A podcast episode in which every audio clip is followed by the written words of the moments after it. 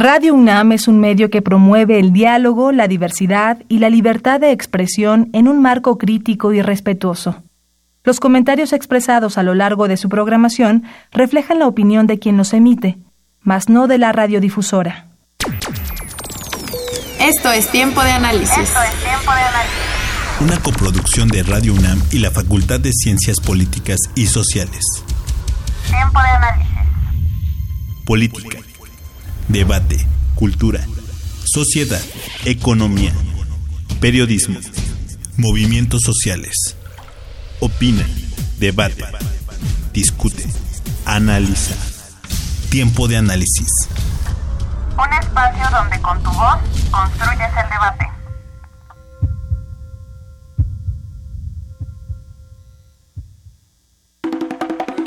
En México, la división de poderes es más que una herencia de la Ilustración. El poder legislativo tiene primicia sobre el Ejecutivo y el Judicial por ser la instancia que representa la expresión de la voluntad general de la población.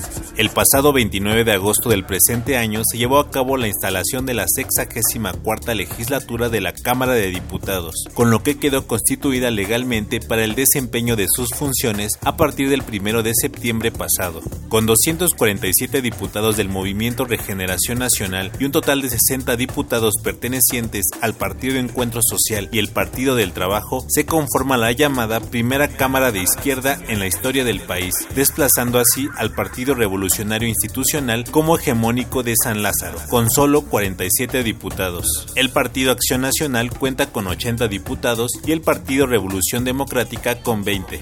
Para el primer año de ejercicio, el diputado por el Movimiento Regeneración Nacional, Porfirio Muñoz Ledo, fue electo como presidente de la mesa directiva. Las tres vicepresidencias quedaron a cargo de María de los Dolores Padierna Luna, diputada por Morena, Marco Antonio Adame Castillo del PAN y Dulce María Sauri Riancho por el PRI.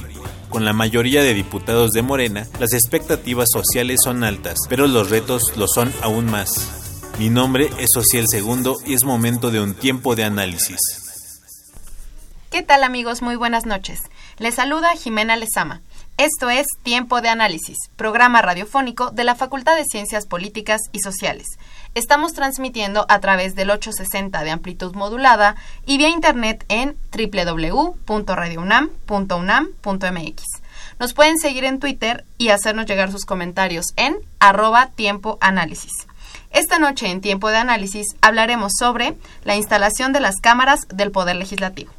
Para ello, dos de nuestras invitadas son la doctora Luisa Bejar Algassi. Ella es doctora en Ciencia Política por la UNAM, fundadora y editorialista de Crónica Legislativa, profesora adscrita al Centro de Estudios Políticos de la Facultad de Ciencias Políticas y Sociales. Buenas noches, doctora. Hola, buenas noches.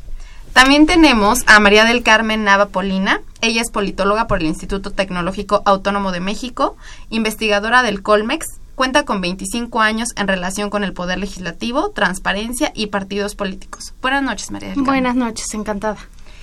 Y encantada también. Bien amigos, pues como les dije, hablaremos de la instalación de las cámaras del Poder Legislativo, esta recién conformación de ambas cámaras, como ustedes sabrán, senadores y diputados, que empezó el pasado primero de septiembre.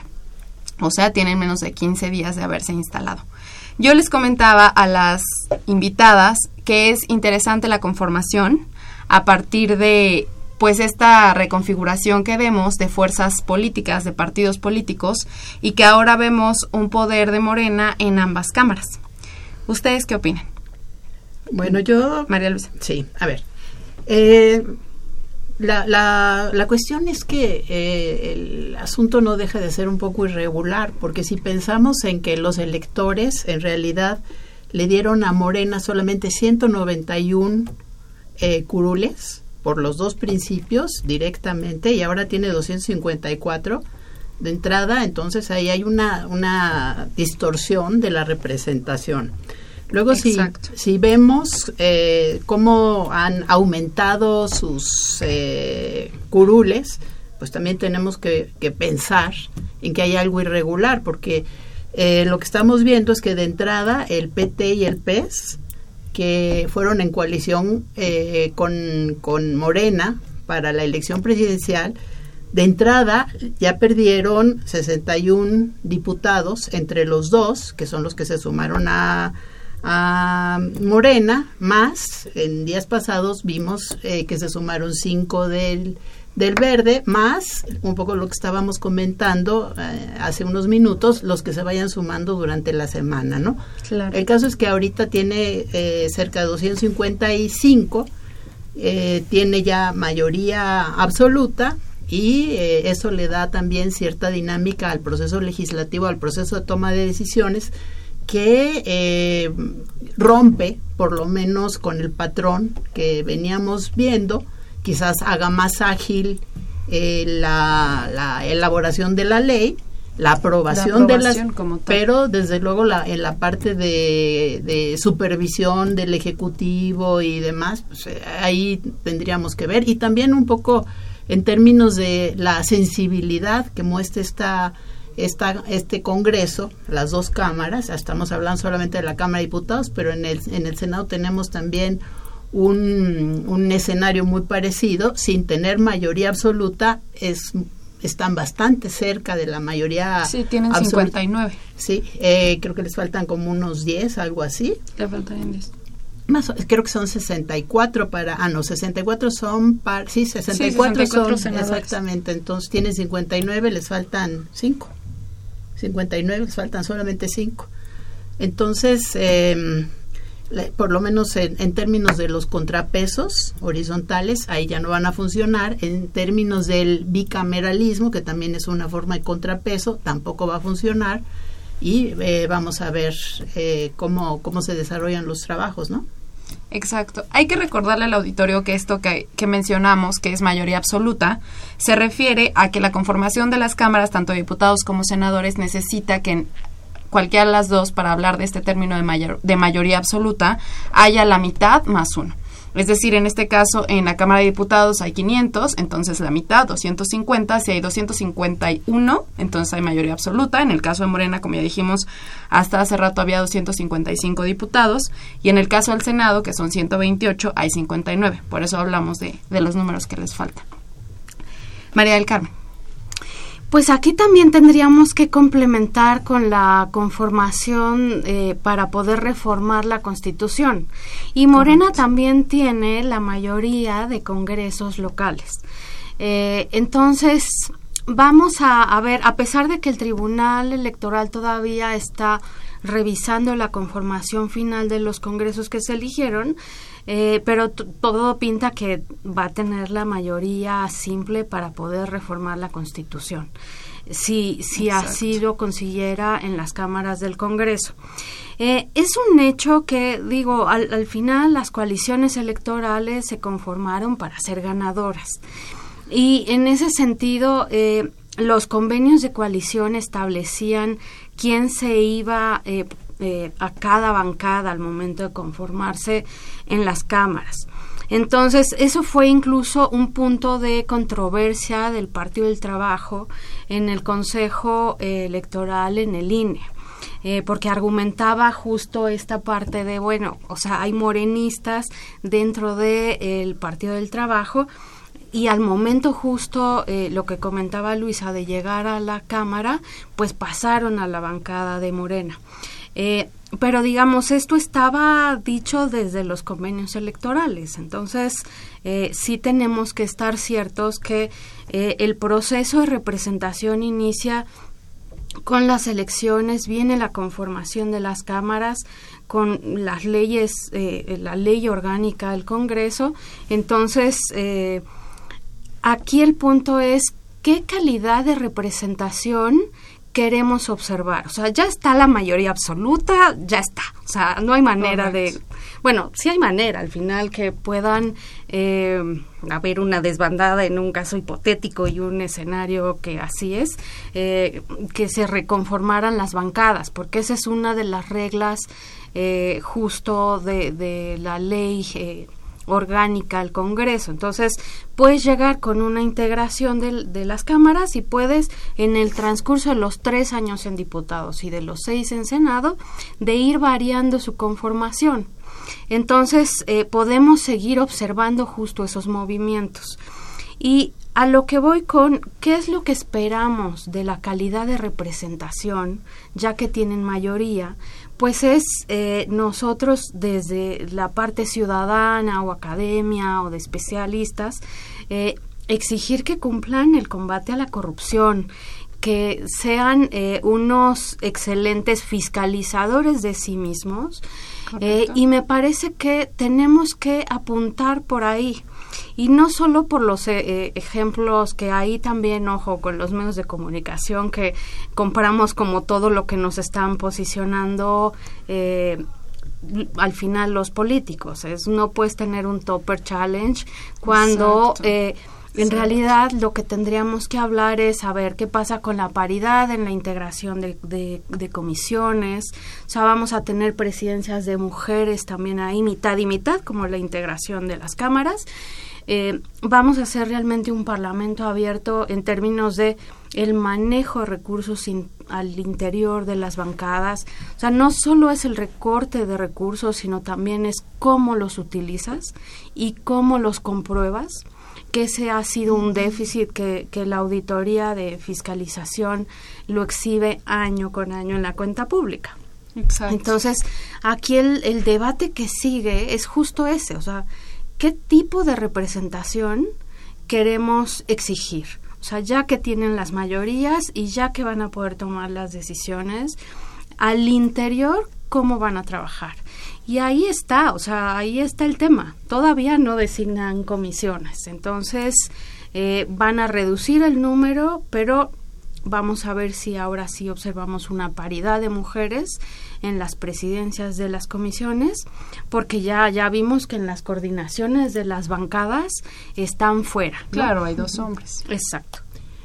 Bueno, con respecto a las comisiones, yo creo que pensar en la paridad de género, pues ya es un lujo, porque eventualmente vamos a ver si eh, están dispuestos a negociar con eh, los partidos de oposición, eh, desde luego minorías, por eso son de oposición, eh, las presidencias de las principales comisiones encargadas de dictaminar todas las propuestas legislativas.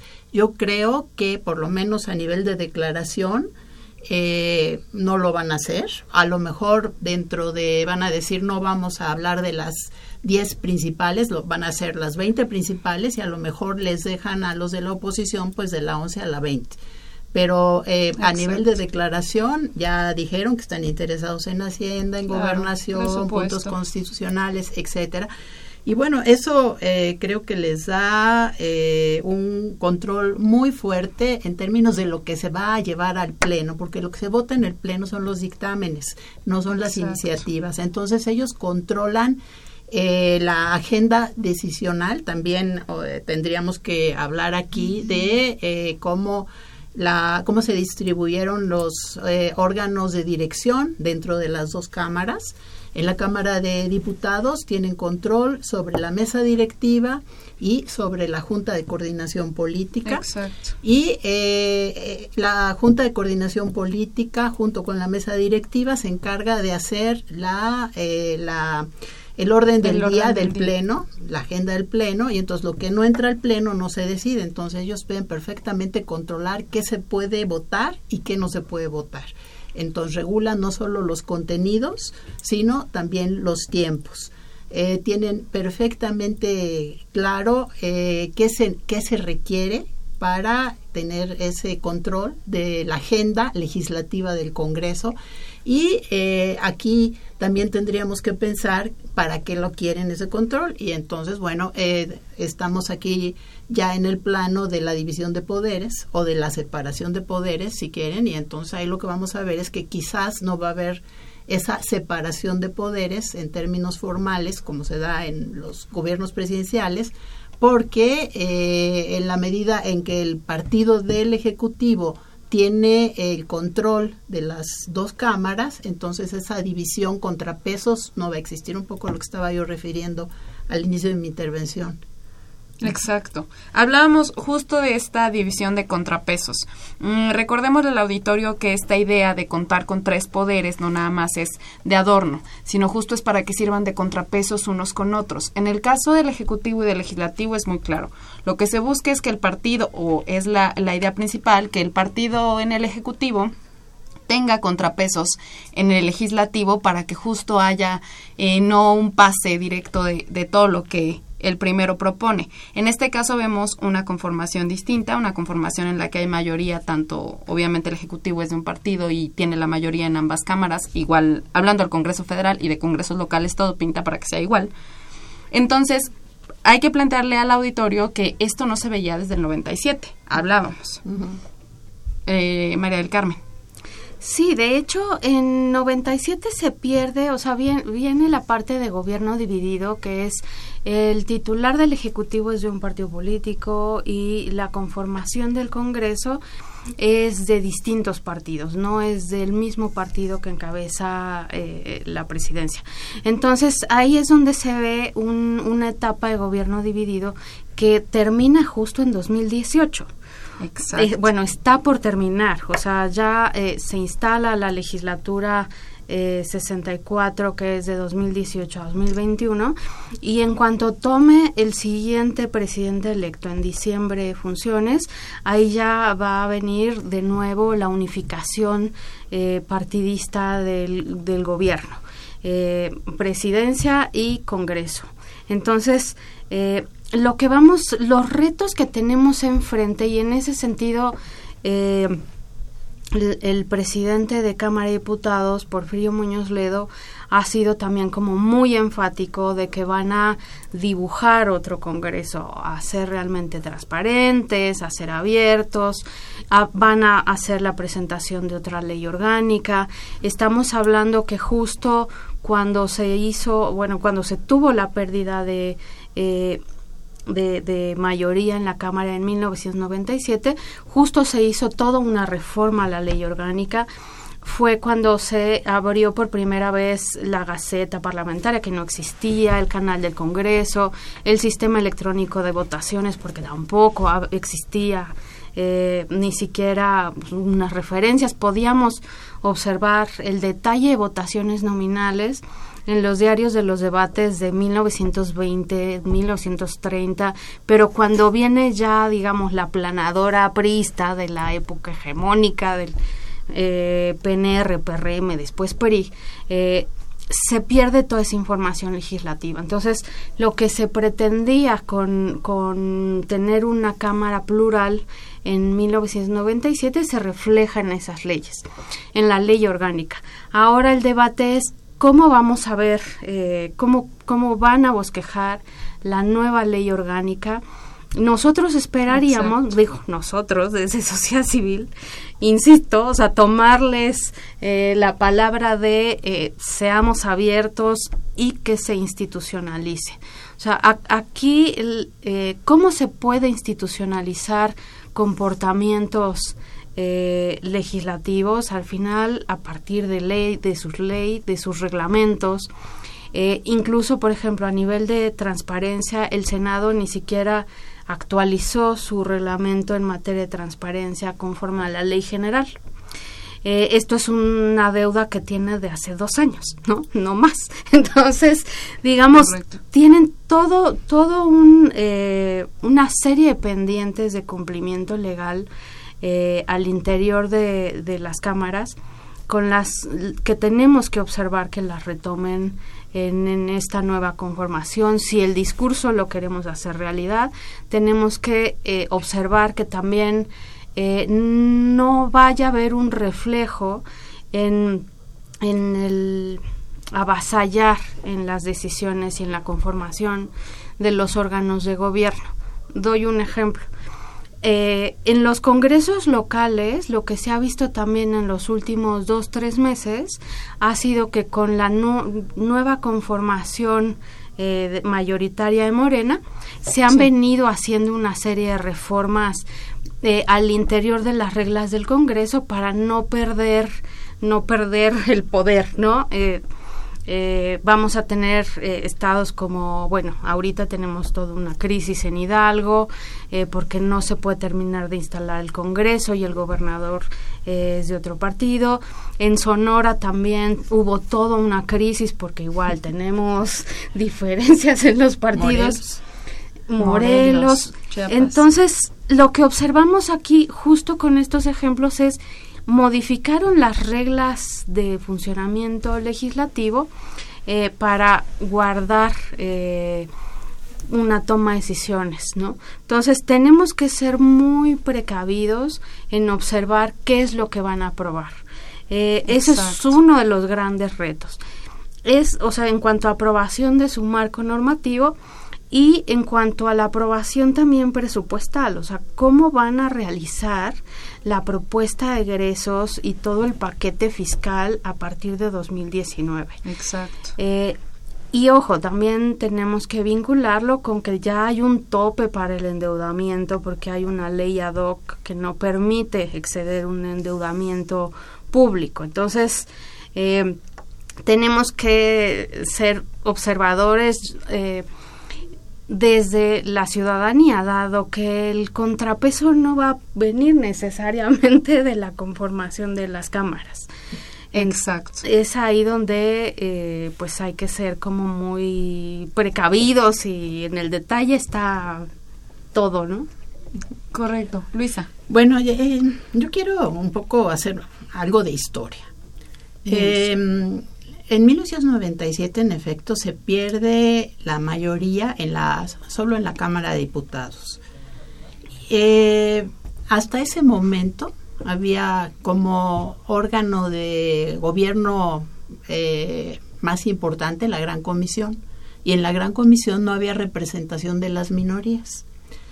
Eh, una vez que se, que se pierde esta mayoría en la Cámara de Diputados, se forma el grupo de los cuatro, que es eh, eh PRD, PAN, Verde Ecologista y eh, no me acuerdo cuál era el otro, creo que creo que era puede ser PT, no no quizás el PT es, es posterior, pero bueno, forman ese grupo de los cuatro, actúan de manera coordinada y logran cambiar lo que es la estructura interna del Congreso. Hasta entonces estaba totalmente excluida de los órganos de gobierno.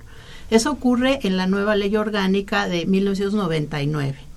Correcto. Eh, de 1999 a 2018 ha funcionado este esquema de que en, la, en los órganos de dirección, donde se toman las decisiones y quien controla el órgano, controla el procedimiento y quien controla el procedimiento controla el producto, el producto final. Bueno, eh, en, eh, en la ley orgánica de 1999 estaban representadas todas las fuerzas. Desde luego a la hora de votar había voto ponderado. Y eh, el, grupo que tenía mayoría relativa, eh, desde luego tenía un voto mayor que el que tenía eh, una, una representación más pequeña. Pero estaban todos, no se podía tomar decisiones unilaterales. Ahora lo que estamos, lo que estamos viendo en 2018 es que en efecto Muñoz Ledo eh, ha avisado que va a presentar en próximos días una nueva reforma a la ley orgánica, supuestamente para, eh, para volver a, organizar el, funcionamiento, estamos hablando aquí solo de la Cámara de Diputados, eh, luego tendríamos que también reflexionar sobre el Senado, pero hablemos simplemente de lo que, lo que Muñoz Ledo ha estado declarando en la prensa. Sí. Eh, lo que declaró hace un par de semanas es que él estaba por fortalecer a la mesa directiva y desaparecer textualmente la Junta de Coordinación Política. La Junta de Coordinación Política vino a sustituir a la gran comisión que solamente tenía conformación, solamente estaba conformada de pristas. Entonces él quiere desaparecer, por lo menos en esas declaraciones que hizo, la representación plural en el proceso de toma de decisiones y fortalecer a la solamente a la mesa directiva. Lo cual es alarmante, porque es alarmante. estamos hablando a, los demás partidos. sacar a las fuerzas, exactamente, en una en una mesa directiva en donde ellos presiden una junta de coordinación política que también presiden, pero donde están representados los presidentes de todas las fuerzas políticas que hay en el Congreso, es eh, una barbaridad, me parece, pensar desaparecer a la Junta. Sí, yo, yo creo que no lo va a poder hacer en razón de que eh, se quedan sin cargos que, que repartir y entonces tampoco eh, los, digamos, el coordinador de, de Morena o los otros grupos pues no lo van a permitir. O sea, eso sería de verdad fortalecer demasiado al presidente de la mesa, que, es el cargo que está ocupando casualmente ahorita Muñoz, Ledo. Bueno, eso por un lado. Por otro lado, eh, hemos visto eh, publicitar en todos los medios estos recortes presupuestales para todas las dependencias públicas, pero sobre todo con énfasis en el presupuesto del Congreso. Sí desde mi punto de vista es un error. Una cosa es ordenar el gasto, los ingresos y el gasto, y otra cosa es recortar eh, los, el, el, dinero, los fondos para el Congreso. Eso debilita muchísimo más al Congreso en términos de que no tiene, ahorita, ahorita está muy mal provisto para hacer cualquier tipo de investigación, para hacer cualquier tipo de control sobre el Ejecutivo, para participar en el proceso legislativo. Perdón, en términos de allegarse la información en cualquier tema que se esté legislando. Y encima le van a quitar el dinero. Entonces yo creo que lo que habría que hacer sería no quitarle el dinero, sino reordinar el dinero, porque en efecto de nada nos sirve que los legisladores tengan un, un, eh, un seguro de vida y, y, un seguro de enfermedades, y, pero, pero, pero decidir resolver ese problema quitándole dinero al Congreso es debilitar más al Congreso. Entonces ya también vemos por dónde viene eh, la, la, cuestión en términos del el proceso de toma de decisiones. Las cuestiones muy probablemente van a llegar desde el Ejecutivo y el Congreso no va a participar mayormente en, en nada. Vamos a estar, desde mi perspectiva, eh, en un escenario muy parecido al que teníamos antes de 1997, o yo me iría un poco más atrás, porque en 1997, en la legislatura anterior con... con eh, Cedillo, aunque todavía tenían aunque ya tenían aunque todavía tenían mayoría los priistas, en realidad ya le daban entrada a la oposición al proceso de toma de decisiones porque no tenían mayoría constitucional y ahí no podían modificar la constitución. Eso les daba cierta capacidad a los partidos de oposición de negociar otro tipo de legislación. Hasta ahí lo dejo nada más como para que estemos pendientes y el público pueda reflexionar y seguir qué es lo que está pasando. Correcto, Luisa. Regresamos con este tema y vamos a la cápsula de Políticas Invita. La memoria deja huella y a 33 años del sismo de 1985 y a uno del sismo del 2017, la Facultad de Ciencias Políticas y Sociales te invita a las jornadas conmemorativas 19 de septiembre, contexto, problemáticas y consecuencias. En estas jornadas contaremos con testigos que nos relatarán su experiencia ante estos fenómenos naturales que conmovieron a la sociedad mexicana y que, a su vez, la movilizaron y la unificaron para realizar labores de rescate, acopio, entre otras. Comenzaremos estas jornadas el lunes 17 de septiembre con la proyección del documental Terremoto de 1985 en la sala Lucio Mendieta de 11 a 13 horas. Al terminar seguiremos con la presentación del documental y mesa de análisis Transformación Social frente al desastre natural del 19S y el documental Damnificados, los negocios de la reconstrucción, donde contaremos con presencia de los voceros del multifamiliar de Tlalpan.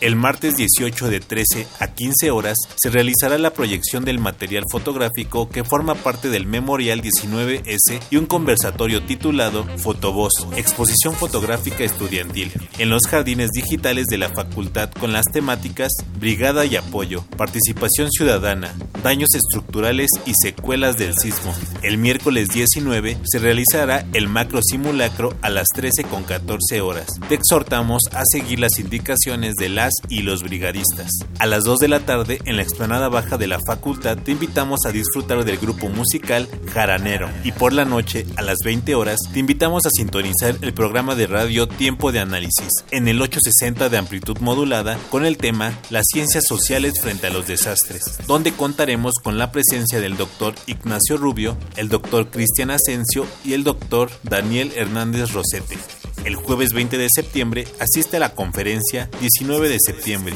Estrategias Sociopolíticas para las Consecuencias del Desastre, en el auditorio Ricardo Flores Magón a partir de las 11 de la mañana. Para finalizar estas jornadas conmemorativas, el viernes 21 a las 11 de la mañana asiste a la proyección del documental Zona Sísmica, el documental que puede salvar tu vida. Yo soy Osiel Segundo, continúe escuchando Tiempo de Análisis.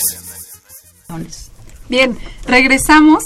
Les recuerdo que nuestros teléfonos en cabina son el 55 36 89 89 y el 01 800 50 52 688. Estamos hablando de la instalación de las cámaras del Poder Legislativo y tenemos otro invitado en la mesa que es el maestro Diego Ernesto Díaz Iturbe. Él es maestro por la Facultad Latinoamericana de Ciencias Sociales, actualmente subdirector de análisis y estudios de ponencia en el, en el INAI y fundador de Impacto Legislativo. Buenas noches, Diego. ¿Qué tal? Muy buenas noches, me da mucho gusto acompañarlos. Bien, pues justo hablábamos ahorita en el corte de nuevamente la repartición de las comisiones y de qué tan importante es esto en la conformación del Congreso. Luisa. Sí, lo que, lo, que, estaba comentando es que eh, todavía no se forman las comisiones, vamos a ver cómo las distribuyen, pero también eh, la prensa nos ha informado que Morena ya tiene 12 comisiones internas para discutir las, los proyectos, los 12, eh, digamos, eh, los 12 campos de política pública que pretenden modificar en, la, en, la, en el primer tramo, en el primer año de la legislatura. Y entonces van a llegar esa es una especulación mía, desde luego, porque no ha ocurrido, todo lo que no ha ocurrido es meramente especulación, pero eh, la idea es que van a llegar, puede, puede ocurrir por lo menos que van a llegar con, con eh, casi casi que el dictamen planchado, o sea, con el, la propuesta que ellos, si, si los demás coinciden, pues está muy bien y que nos acompañen, pero si no, igual nosotros tenemos el control de la agenda del Pleno, y tenemos la mayoría, porque uno se preguntaría, bueno, ¿por qué el interés de tener esta mayoría absoluta? Ellos han dicho que van a consensar todo y desde luego van a consensar todo y nosotros sabemos que eh, el consenso eh, eh, no necesariamente supone que al final la votación tiene que ser acompañada. Vamos a intentar, pero donde no se pueda, pues eh, ellos irán solos y aquí ya tienen comisiones internas dentro del grupo, es lo que han dicho, para eh, reflexionar sobre esos temas, para actuar en coordinación con el gobierno que entrará en funciones el, el primero de diciembre y los otros grupos parlamentarios pues todavía están en ayuna, supongo. Exacto. Interesante esto que dice Luisa, porque cuando hablamos al principio de la mayoría, hay que dejarle en claro al auditorio que para lo que sirve en gran parte esta mayoría es justo al momento de la votación. Esta mayoría absoluta les da este poder de decir, eh, pues si no, yo voy a tratar de consensar, pero si las demás fuerzas no están de acuerdo con mi idea, pues de todas maneras se vota y con el, con el simple voto de mi partido pasa. ¿No? Entonces, de ese tamaño la importancia de la mayoría. Luisa. Eh, yo, em, eh, ah, perdón, yo quería comentar eh, nada más un detalle para recordar por qué surgió la Junta de Coordinación Política y la mesa directiva. ese órgano se realizó para justo, como comenta Luisa, que fuera la pluralidad de la Cámara, que fuera la representación de la pluralidad y que fuera eh, el órgano político por excelencia y que la mesa directiva fuera el órgano institucional.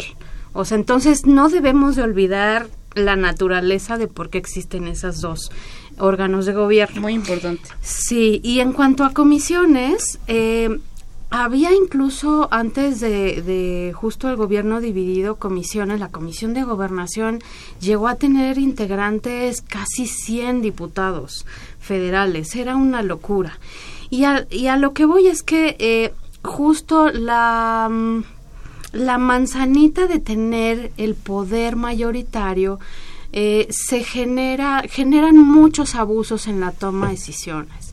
Y hay que tener muchísimo ojo con eso y hay que pedir mucha responsabilidad porque ahorita ya estamos, o sea, ha crecido eh, la, la, exigencia de rendición de cuentas, el monitoreo, eh, tenemos muchos marcos legales que avalan el solicitar que la información sea pública.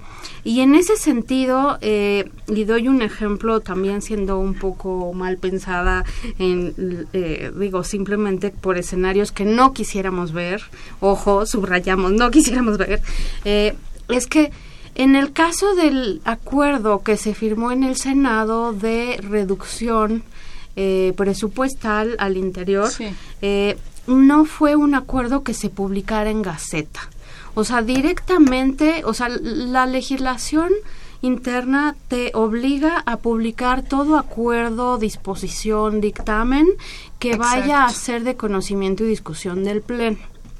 Y no lo publicaron, lo publicaron al día siguiente, eh, no el día en que se discutió sabemos perfectamente que se está en un proceso, que están llegando, que están haciendo las negociaciones, que están tejiendo los acuerdos, pero no por eso podemos permitir que se brinque en la ley, ni los requisitos de publicidad de los documentos que va a discutir y va a definir el Pleno.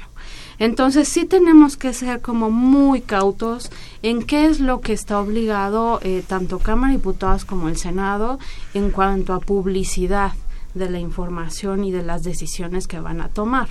Eh, entonces, queremos ver que esa mayoría sea perfectamente responsable y transparente. No queremos como más ejemplos eh, de decisiones discrecionales. Exacto. Sí, porque hay que recordarle al auditorio que tanto la Gaceta como el orden del día son públicas para cualquiera que los quiera consultar en, en las páginas de, de, ambas y en las páginas de, las de ambas cámaras. Entonces el hecho de que se acuerden cosas fuera de esto, o sea, fuera de esta publicidad, pues entonces a nosotros nos impide ver que se está aprobando hasta ya aprobado. O sea, ya nos enteramos por la prensa, ya nos enteramos por lo que ellos dicen y no por lo que a nosotros nos tienen que dar, digamos, de, de informe de qué es lo que están aprobando o no. Exacto. Diego. Eh, bueno, coincido plenamente con, este, con lo que aquí se está discutiendo. sin duda tenemos un sistema legislativo, yo que diría que en crisis no desde no por esta elección, no por esta integración, sino porque ya teníamos un Congreso que arrastra reglas de operación que ya no son prácticas, si es que alguna vez lo fueron, que no es eficiente. Eh, nada más por decir algunos números, por ejemplo, nosotros en Impacto Legislativo presentamos hace unos días el informe de indicadores de desempeño legislativo de la de la sexagésima tercera legislatura, la que acaba de terminar. Y algunos de los indicadores que encontramos son, por ejemplo, que los legisladores asisten solamente a, votar al 77% de los proyectos de ley. Esto nos habla que parece que fuera una asistencia alta, pero ¿quién pasa en la escuela con 77% como algo que fuera bueno, no? Y eso al principio de los del Congreso. Generalmente hacia el último año la asistencia va cada vez menor. Esto nos habla también de que casi no están en el pleno, casi no están poniendo atención a los proyectos y o se tiene que hacer que las sesiones sean más ágiles eh, o que o tiene que haber un control más más eficiente para que se para que se mantenga disciplina al interior del, del, pleno. Eh, por otro lado, en la Cámara de Diputados, en el legislatura, en la legislatura anterior, se presentaron 5.433 iniciativas. Esto nos habla de que más o menos se presentan por cada sesión alrededor de 20 a 40 proyectos.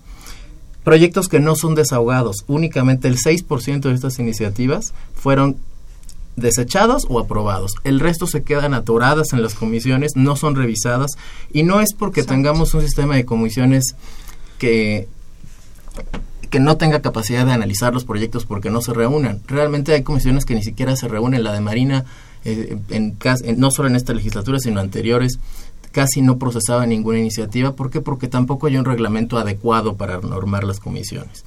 Creo que es la oportunidad ahora, yo no lo quiero ver como algo pesimista lo que, lo que tenemos hoy enfrente, pero yo creo que es la oportunidad perfecta para que, este, como se ha hecho desde la academia, desde la, de la sociedad civil, veamos y, procuremos que se haga una reforma de verdad al sistema legislativo de este, de este país. Eh, se tienen que atacar muchas cosas, muchas cosas que ya se han mencionado aquí, las, la, la, forma en la que funciona el Pleno, la forma en la que funciona la mesa directiva, la Junta de Coordinación Política, las comisiones, regular las, la presentación de iniciativas. Se presentan tantas iniciativas como... Se presentan más para que el legislador brille y, dé la nota en prensa, pero ya no le preocupa que esa iniciativa llegue a una conclusión. Eh, puntos de acuerdo, ni siquiera lo quiero mencionar, es todavía muchísimo más alta y no y eso y son eh, son temas que no son vinculantes, entonces no llegan absolutamente a nada y sí, y se, y sí se desperdicia muchísimo tiempo y recursos en ello, recursos que hoy no tenemos y que se están reduciendo más. Y bueno, y por supuesto la parte de transparencia y parlamento abierto. Ya se hicieron discursos, el, el presidente de la Cámara de Diputados ahora acaba de anunciar que, que le interesa el parlamento abierto, pero no nos ha dicho cómo, no nos ha dicho qué proyectos, no nos ha dicho de qué manera, no nos ha dicho si va a respetar los eh, documentos, no es una cosa nueva, los documentos internacionales eh, que, que, regulan el Parlamento abierto o que tienen principios de Parlamento abierto, porque si no se va a quedar solo en el discurso. Este, como lo vemos, por ejemplo, hoy en la Asamblea Legislativa de la Ciudad de México, que a pesar de que firma como, como, que es Parlamento abierto, Mary Carmen no me dejará mentir, este, ella lo ha denunciado constantemente y muy bien hecho, que la Asamblea Legislativa, por ejemplo, firma como un Parlamento abierto, pero no sabemos qué se va a tratar, no sabemos qué se va a publicar en la Gaceta, a veces se suben cosas, otras no, entonces es una mera simulación. Eh, y también por último me gustaría tocar un tema que es, que es, sí que creo que es esperanzador, que este es el primer congreso que tiene la mitad mujeres y la mitad hombres, tanto diputados como, como senadores y senadoras.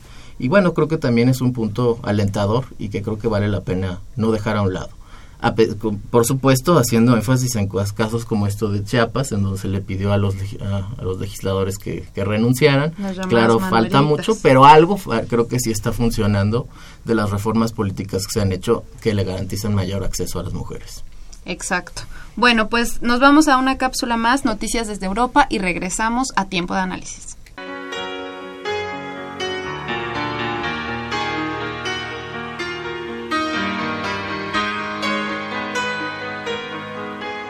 Buenas noches. El pasado domingo 9 de septiembre se llevaron a cabo las elecciones generales en Suecia. El resultado, al igual que en otras elecciones europeas, arrojó un avance de la ultraderecha nacionalista, en tanto que el partido tradicional socialdemócrata sufrió un descalabro. Asimismo, se anuncian profundas negociaciones políticas para formar gobierno. A continuación, el comentario del coordinador del Centro de Estudios Europeos, Damaso Morales. El pasado domingo se celebraron las elecciones en Suecia. El resultado electoral refleja un nuevo sentir social en ese país nórdico. Si bien el partido en el actual gobierno, los socialdemócratas, obtuvieron el mayor número de votos, 28.4 de la votación total, también significó un retroceso y el peor resultado de toda su historia. Por el otro lado, el partido de ultraderecha y de corte neonazi, los demócratas suecos, se ubican en el tercer lugar. Sin embargo, registraron un incremento importante al pasar de 12.9% a 17.6% en cuatro años. Así las cosas, ninguna fuerza política tiene los números suficientes para formar gobierno. La alianza de centro izquierda obtuvo 144 diputados, en tanto que la de centro derecha obtuvo 143 diputados, apenas una diferencia de un diputado. Sin embargo, ningún bloque político alcanza la mayoría parlamentaria de 175 diputados para formar gobierno. Ello marca un impas político que debe resolverse contra reloj. El Parlamento sueco inicia su periodo en dos semanas y teóricamente, para entonces, ya debería existir una propuesta de alianza entre partidos para el nuevo gobierno. El actual ministro Stefan Löfven afirmó que no renunciaría e intentaría negociar con los otros partidos para formar una coalición. Ello podría incluir al Partido Verde, al de izquierda, al Partido del Centro y a los liberales, cuyas agendas en ciertos temas como la migración y la pertenencia a la Unión Europea puede diferir. Otras fuerzas políticas urgen la renuncia del actual ministro para que el presidente del Parlamento inicie consultas con los partidos políticos mayoritarios con miras a formar un nuevo gobierno. En esta tesitura, el partido moderado de centro derecha podría aliarse con el partido del centro, los liberales y los cristianos demócratas. La ultraderecha, que ocupa el tercer lugar, ha sido señalado por diversos grupos como muy extremista y en principio no harían alianza con ella. Sin embargo, su avance electoral significa una modificación de la tradicional sociedad liberal sueca por una posición más radical y conservadora respecto a temas como la migración y la pertenencia a la Unión Europea. Así, Suecia se suma a los países europeos donde los nacionalismos extremistas van ganando posiciones y que tanto preocupa a la Unión Europea. Muchas gracias. Se despide de ustedes el Segundo. Continúa escuchando Tiempo de Análisis.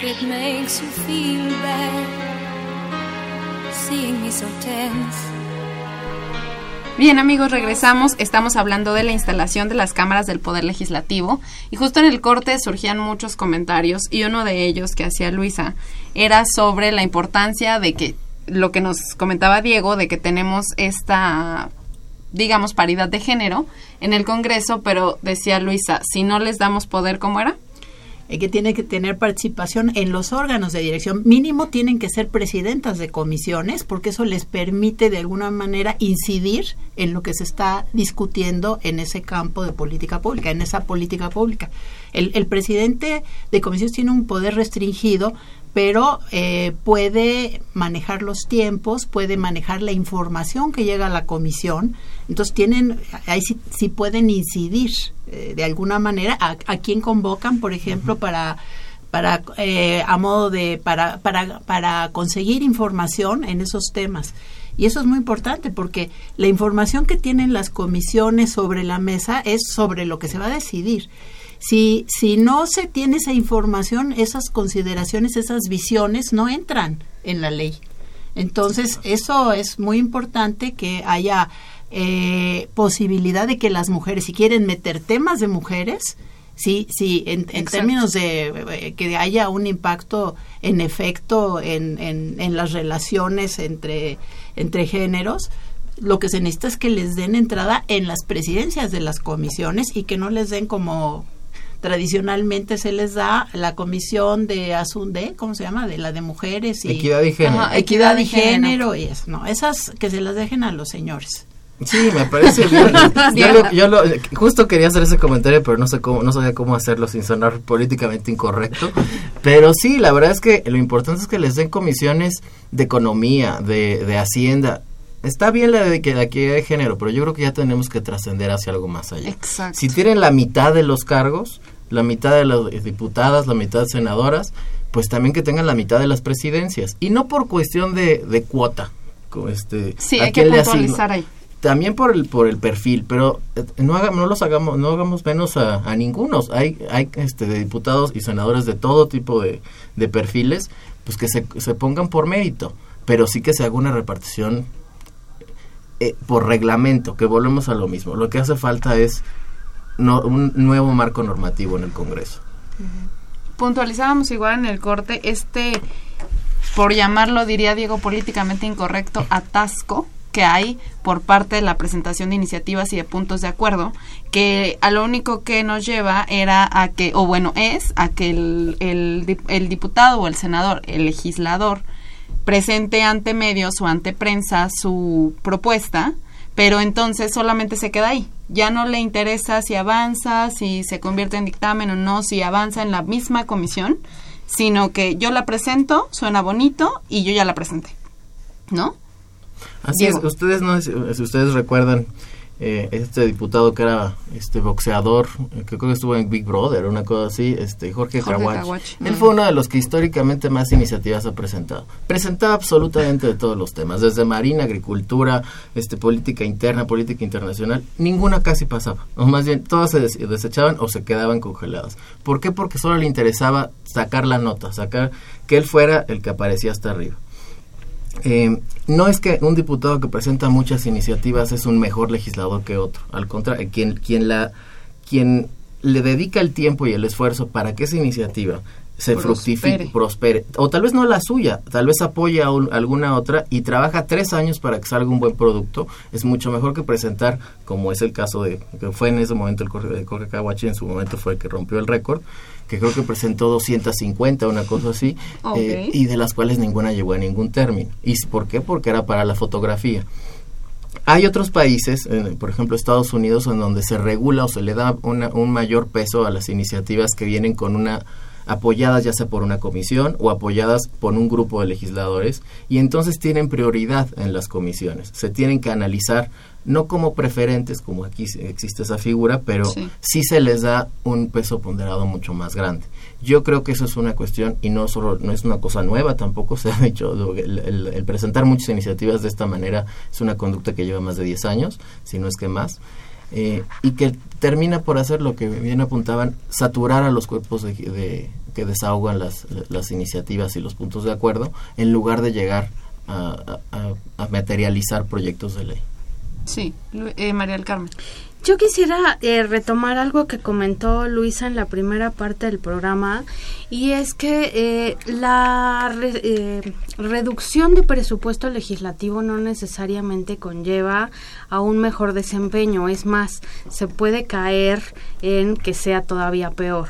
Exacto. no solo, o sea, ojo, mi argumento no va en el sentido de justificar los abusos de eh, manejo discrecional del presupuesto, sino utilizar el recurso sustentado en contratación de perfiles profesionales, en eh, realmente tener una asesoría eh, calificada y de calidad y que los productos con, a través de los dictámenes y de las opiniones técnicas, incluso de la revisión del cumplimiento de el Plan Nacional de Desarrollo que entonces se tendrá que hacer, eh, esté sustentado, pues.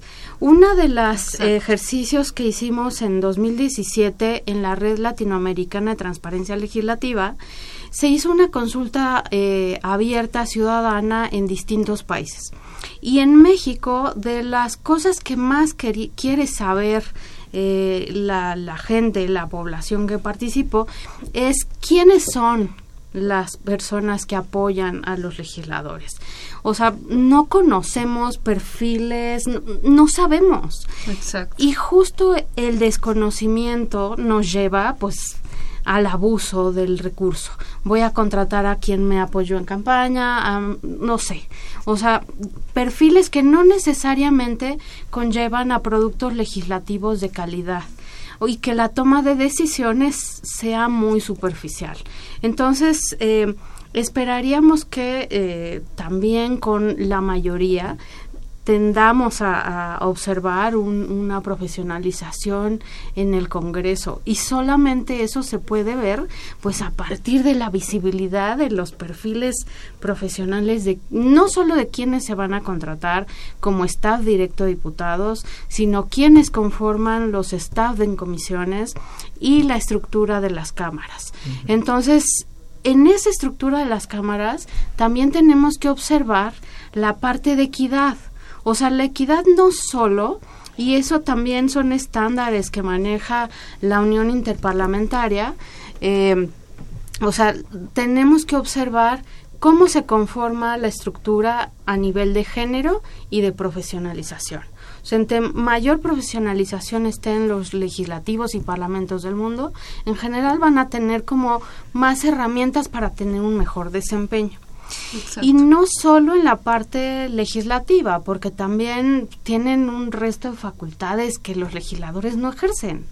No son control político, quizá ahora, como comentaba Luisa en el intermedio también y comentábamos aquí con Diego, pues tampoco lo serán, porque son mayoría eh, de, quien va a ejercer la presidencia de la República pero eh, sí que ejerzan su facultad jurisdiccional a través de la resolución de denuncias de juicios políticos. Por ejemplo, la Cámara de Diputados dejó de eh, resolverlos durante 14 años. O sea, estamos hablando de cuántas legislaturas que no hicieron su trabajo. Eh, Estamos hablando, por ejemplo, de que en términos de descontento, de falta de representación ciudadana, y eso también fue un dato que arrojó el ejercicio que hicimos en la red latinoamericana de transparencia legislativa, es que más del 90% de personas en México no sentimos, no nos sentimos representadas con los legisladores, no retoman las necesidades que, que se requieren a nivel país. Entonces, tenemos que observar no solo eh, la calidad, eh, más bien tendríamos que observar la calidad de propuestas que presenten, eh, si están ya realmente llevando la voz de la ciudadanía a las propuestas legislativas y de reformas y de manejo presupuestal. Entonces, eh, al final todo eh, nos va a arrojar qué calidad de representación tenemos. Ahí el énfasis. Bien, pues yo los invito, se nos está yendo el programa, a que seamos breves y a que tengamos una conclusión. Empiezo contigo, Luisa. Bueno, yo eh, solamente reconocer que si en algún momento eh, necesitamos eh, sociedad civil organizada es ahorita. Eh, como empecé mi, mi participación siendo ya la división, la separación de poderes va a quedar neutralizada, el bicameralismo también, para en términos de que imaginemos que el ejecutivo no tuviera mayoría en una de las cámaras, bueno, por lo menos tendría que consensar con esa cámara y el, el bicameralismo estaría funcionando también como contrapeso. Eso ya no lo vamos a tener. Eh, eh, en, términos de los congresos locales, eh, también sin tener absoluta mayoría, la pero tiene mucha presencia en las legislaturas locales, entonces ahí tampoco. Y hay, hay otras situaciones que incentivan a que la, la, misma oposición no dentro de las cámaras, aún como minoría, pudiera hacer ciertos, ciertos contrapesos. Entonces yo creo que los contrapesos pues van a venir de la sociedad civil organizada porque nos encanta hablar de la ciudadanía y yo no desprecio la ciudadanía, pero la ciudadanía finalmente son individuos fragmentados, aislados y su capacidad de incidir en las decisiones es muy pequeña. Para que la ciudadanía pueda incidir tiene que estar organizada. Y ese es el único modo en que puede incidir y se necesita información. Porque si tú no tienes información, eh, no, no, no puedes tener ningún criterio, eh, ya no digamos sobre aquellos asuntos que te interesan, ni tan siquiera en el momento electoral vas a tener los juicios necesarios para ver, para calificar si el gobierno se desempeñó bien o no. Entonces necesitamos que la sociedad civil, no solamente en, en, en, los temas de transparencia, sino en los temas de cada, de cada tema de política pública que se va a tratar, que esté muy pendiente de cómo se procesan esos temas y que y que en efecto se están procesando para que eh, los resultados pues, sean en beneficio del mayor número de mexicanos y no en términos de políticas públicas que van a ser quizás más ineficientes de las que tenemos ahora y que no hubo nadie absolutamente nadie que advirtiera sobre esa posibilidad. Ahí lo dejo para de, totalmente. Diego en un minuto. Sí eh, bueno, yo creo que, yo discrepo, creo que, eh, el que el que tengamos un gobierno unificado no debe ser exactamente igual a que no tengamos control político. El ejemplo está muy claro en Estados Unidos. Estados Unidos ahorita tiene mayorías republicanas en ambas cámaras, tiene un presidente republicano y a, pesar de eso, el presidente Trump está a punto, está a punto de, está en, muchos escándalos causados por el legislativo y en un proceso de fiscalización constante. Entonces, con un buen marco normativo, incluso si Moreno es mayoría y tiene la, mayoría en todas las cámaras del país, este, en los estados, en las cámaras federales, y en la presidencia, aún así no es razón para que no tengamos fiscalización. y es aquí donde creo que eh, tenemos una gran oportunidad de salir de esta crisis este, legislativa que tenemos. Por eso creo que los académicos, los medios y la sociedad civil tenemos que llevar estos temas a la ciudadanía, tenemos que no debemos quitar el dedo del renglón y realmente trabajar para tener esta reforma del, del Congreso, esta reforma del legislativo y un verdadero parlamento abierto. Correcto. María del Carmen. Pues solamente terminar eh, recordando que a nivel federal ya tendremos la posibilidad de reelegir a diputados y a senadores. Entonces, en efecto, tenemos que ser muy exigentes de que la información esté completa, esté actualizada, de que difundan bien, de que haya un ejercicio de control político, como lo comenta Diego, que haya una autofiscalización del legislativo, eh, porque el reto es mayúsculo. Entonces, eh, tenemos una buena chamba como ciudadanos y en efecto el control político y la supervisión pues tiene que venir este mayormente de sociedad civil organizada, especialistas, en fin y, agradecer pues esta mesa eh, de, divulgación de estos temas. Muchas gracias por sintonizarnos. Les agradezco a los tres que hayan estado con nosotros. Les recuerdo que en la cabina estuvo Humberto Sánchez Castrejón, en continuidad Tania Nicanor. Este programa es producido por la Coordinación de Extensión Universitaria de la Facultad de Ciencias Políticas y Sociales, dirigida por Luciano Mendoza. En la coordinación de producción, Guillermo Edgar Perucho. En producción, Jessica Martínez. En la producción de cápsulas, el Segundo. Se despide de ustedes, Jimena Lezama. Muy buenas noches. Esto fue Tiempo de Análisis. Una coproducción de Radio UNAM y la Facultad de Ciencias Políticas y Sociales. Tiempo de Análisis. Política. Debate. Cultura. Sociedad. Economía. Periodismo. Movimientos sociales. Opina. Debate. Discute. Analiza. Tiempo de análisis. Un espacio donde con tu voz construyes el debate.